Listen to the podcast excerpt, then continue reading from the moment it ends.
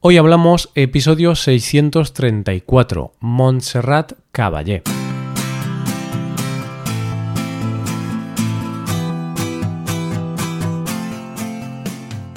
Bienvenido a Hoy Hablamos, el podcast para aprender español cada día. Ya lo sabes, publicamos nuestro podcast de lunes a viernes.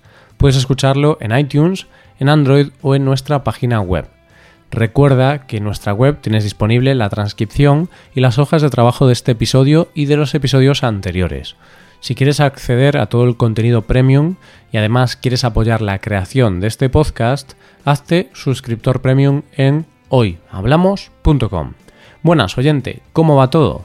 Una vez le preguntaron a la gran María Calas qué cantante podría sucederla. Y no era una respuesta fácil, porque es muy complicado ser la sucesora de una gran diva de la música.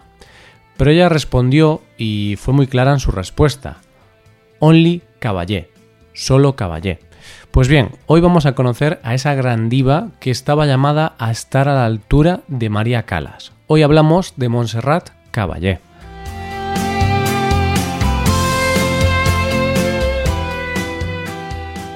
Siempre me ha parecido digno de admirar la gente que se dedica a la música, tanto los músicos como los cantantes. Y la verdad es que mm, no es solo que los admire, sino que me dan un poco de envidia.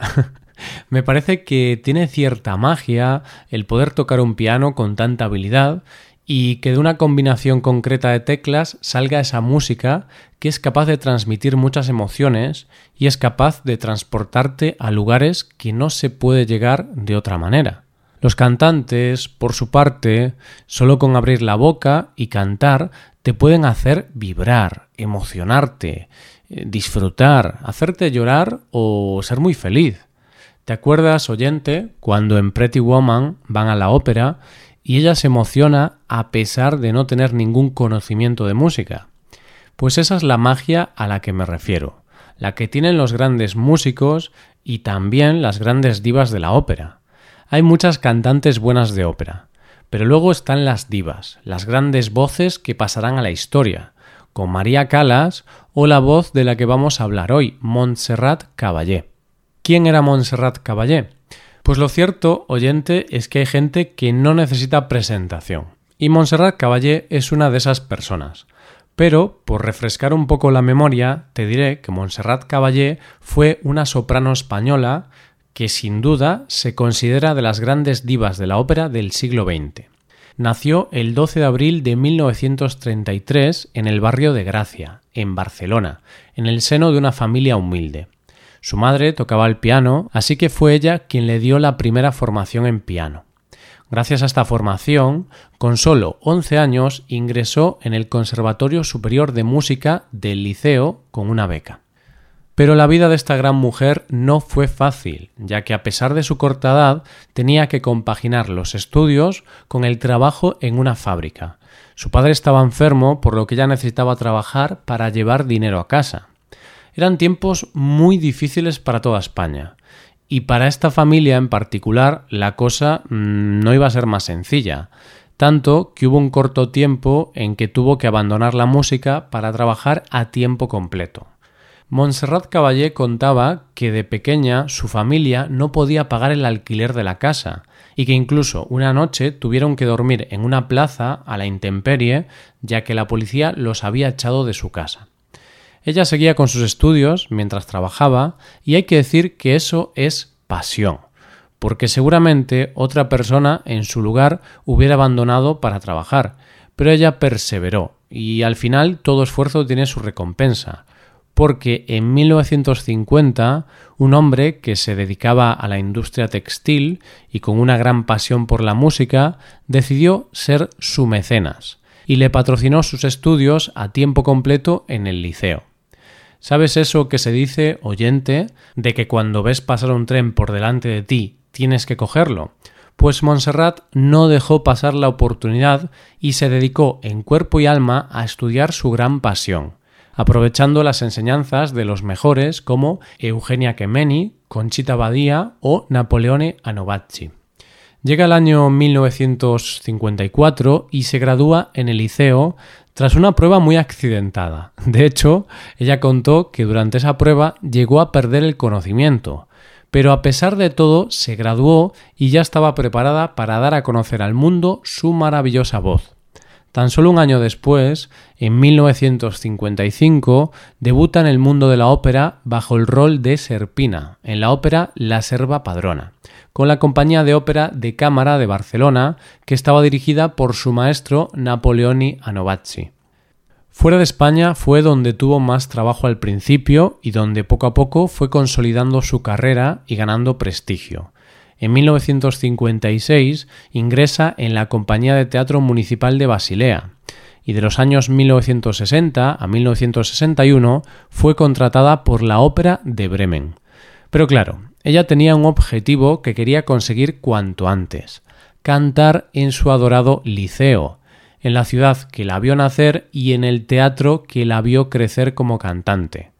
Y lo consiguió, Claro que sí, oyente, y no tardó mucho, ya que el 7 de enero de 1962, casi como regalo de Reyes, debutó en el liceo con Arabella, de Richard Strauss. ¿Y qué tal le fue? Pues la verdad es que muy bien, porque la interpretación de Caballé recibió muy buenas críticas, tanto del público como de los críticos. Pero hay una fecha que marcó un antes y un después en la carrera de Montserrat Caballé, y esa es el 20 de abril de 1965. Esa fecha supuso el impulso que haría que todo el mundo la valorara como una de las mejores voces del siglo XX. ¿Y qué pasó en esa fecha? Pues que sustituyó a Marilyn Horn en Lucrecia Borgia en el prestigioso Carnegie Hall de Nueva York. Fue un éxito tan arrollador, fueron tan buenas las críticas, que incluso el New York Times tituló la crítica a su actuación como Calas, más Tebaldi igual Caballé. Así que lo que pasó a partir de aquí ya te lo puedes imaginar. Fue el inicio de una carrera internacional que la llevaría a interpretar cerca de 90 papeles a lo largo de sus 50 años de carrera. Actuó en los mejores teatros del mundo, como la Scala de Milán, la Royal Opera House Covent Garden de Londres, la Ópera de París, el Bolshoi de Moscú o el Teatro Colón de Buenos Aires. Ni un solo teatro se le resistió. Actuó junto a las mejores orquestas y directores. Aunque no seamos grandes especialistas en ópera o lírica, todos sabemos quiénes fueron los tres tenores. Los conoces, ¿verdad, oyente? Era ese trío formado por Plácido Domingo, Pavarotti y Josep Carreras, que acercaron este tipo de música al gran público y que se convirtieron en ídolos de masas y eran tratados casi como estrellas del pop. ¿Y por qué te cuento esto? Pues porque Caballé siempre decía que entre toda la gente con la que había actuado, con ellos era con los que sentía una relación más especial. Cuando cantaba con ellos se producía algo mágico. Muchas veces la música lírica parece que está como en un nivel demasiado alto, como para bajar al gran público. Muchas veces parece que los cantantes de ópera se consideran como la élite de la música y parece como si despreciaran otro tipo de música. Pero una de las cosas que hizo más grande a Caballé es que nunca pensó eso, y de hecho protagonizó uno de los momentos más memorables que se recuerdan de la historia de la música. Y es que en 1988 se unió con otro genio, el gran Freddie Mercury, y juntos grabaron Barcelona. Y la interpretación que hicieron juntos es algo que quedará ahí para la historia. Pasen los años que pasen, se quedará en el recuerdo como una de las interpretaciones más memorables que se recuerdan. Esta canción se eligió años más tarde como la canción de los Juegos Olímpicos de Barcelona 92. Es más, yo solo con pensarlo en mi cabeza ya está sonando la música. Barcelona. A lo largo de su carrera, Montserrat Caballé recibió múltiples premios y distinciones como el Premio Príncipe de Asturias de las Artes, la Medalla de Oro de las Bellas Artes y muchísimos más. Si hubo una fecha triste para los amantes de la música y para Caballé en especial, fue cuando en 1994 el liceo, su teatro, se vio destruido por las llamas Y para el recuerdo siempre quedarán las imágenes de la diva destrozada, llorando frente a las ruinas del teatro, y para el que donó una generosa cantidad de dinero para su reconstrucción. Caballé dijo que verlo así fue algo desolador. Pero los años pasaron y la salud de Caballé empezó a flaquear cuando en 2012 sufrió un ictus mientras estaba de gira por Rusia, que le provocó una rotura del húmero y por la que fue operada en Barcelona. Lamentablemente falleció el 6 de octubre de 2018 debido a problemas vesiculares que fueron empeorando en los últimos años. Lo que está claro, oyente, es que no solo era una gran voz, sino que nunca olvidó sus orígenes humildes y siempre intentó ayudar a que el mundo y la música fueran un poco mejores. Yo no sé tú, pero ahora mismo voy a ver su actuación junto a Freddie Mercury para recordar a dos grandes que, por suerte para el mundo, coincidieron en el mismo escenario. Y esto es todo por hoy. Si te gusta este podcast y aprecias el trabajo diario que realizamos, te invitamos a que te hagas suscriptor premium. Los suscriptores premium pueden acceder a la transcripción y al PDF con ejercicios y explicaciones. Hazte suscriptor premium en hoyhablamos.com. Muchas gracias por escucharnos. Nos vemos en el episodio de mañana, donde hablaremos de expresiones en español. Pasa un buen día. Hasta mañana.